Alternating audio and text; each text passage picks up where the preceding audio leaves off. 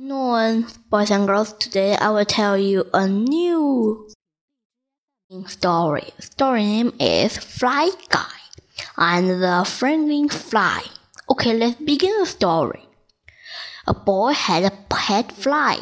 He named him Fly Guy, and Fly Guy could say the boy's name, Buzz. Chapter 1 It was a dark and stormy night.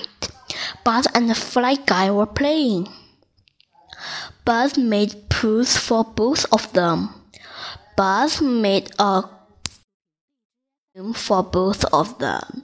Buzz made a drawing for both of them. Finally, Buzz said, Time for bed, Fly Guy. Fly Guy says, Busy.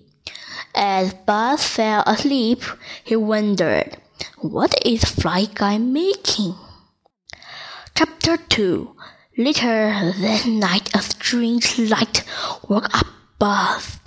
Fly Guy was making something is his.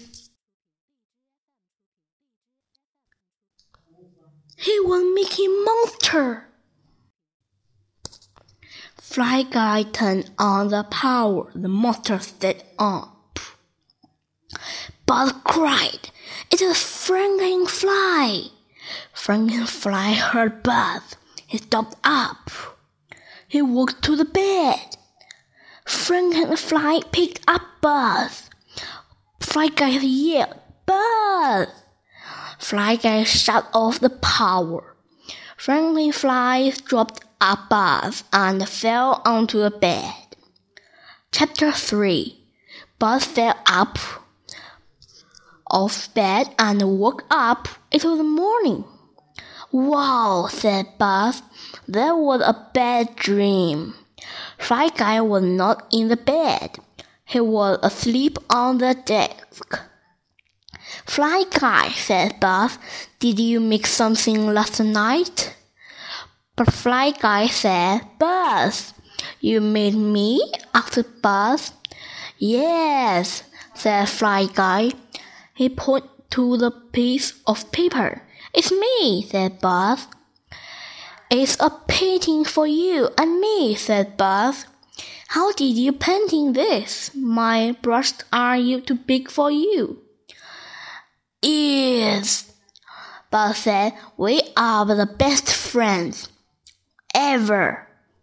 The end. Do you like this story? I think too. Goodbye. Thank you for listening. See you next time.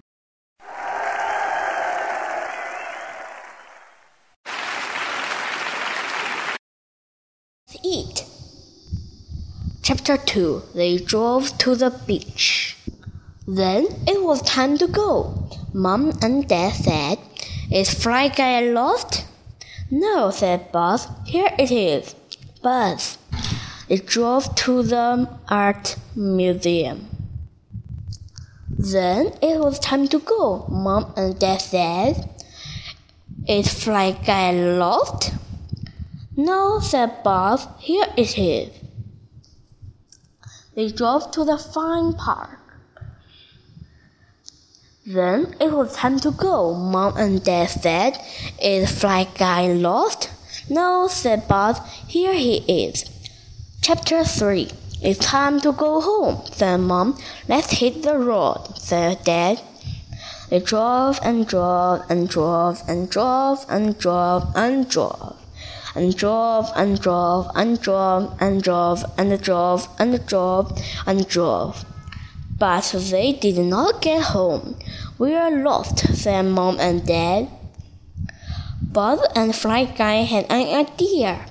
Buzz said, Fly high, Fly Guy. Fly Guy fell high into the sky. He used his super fly eye to spy air house. Fly Guy led away home. Thank you, Fly Guy, said Mom and Dad. The end. Goodbye. Thank you for the listening. See you next time.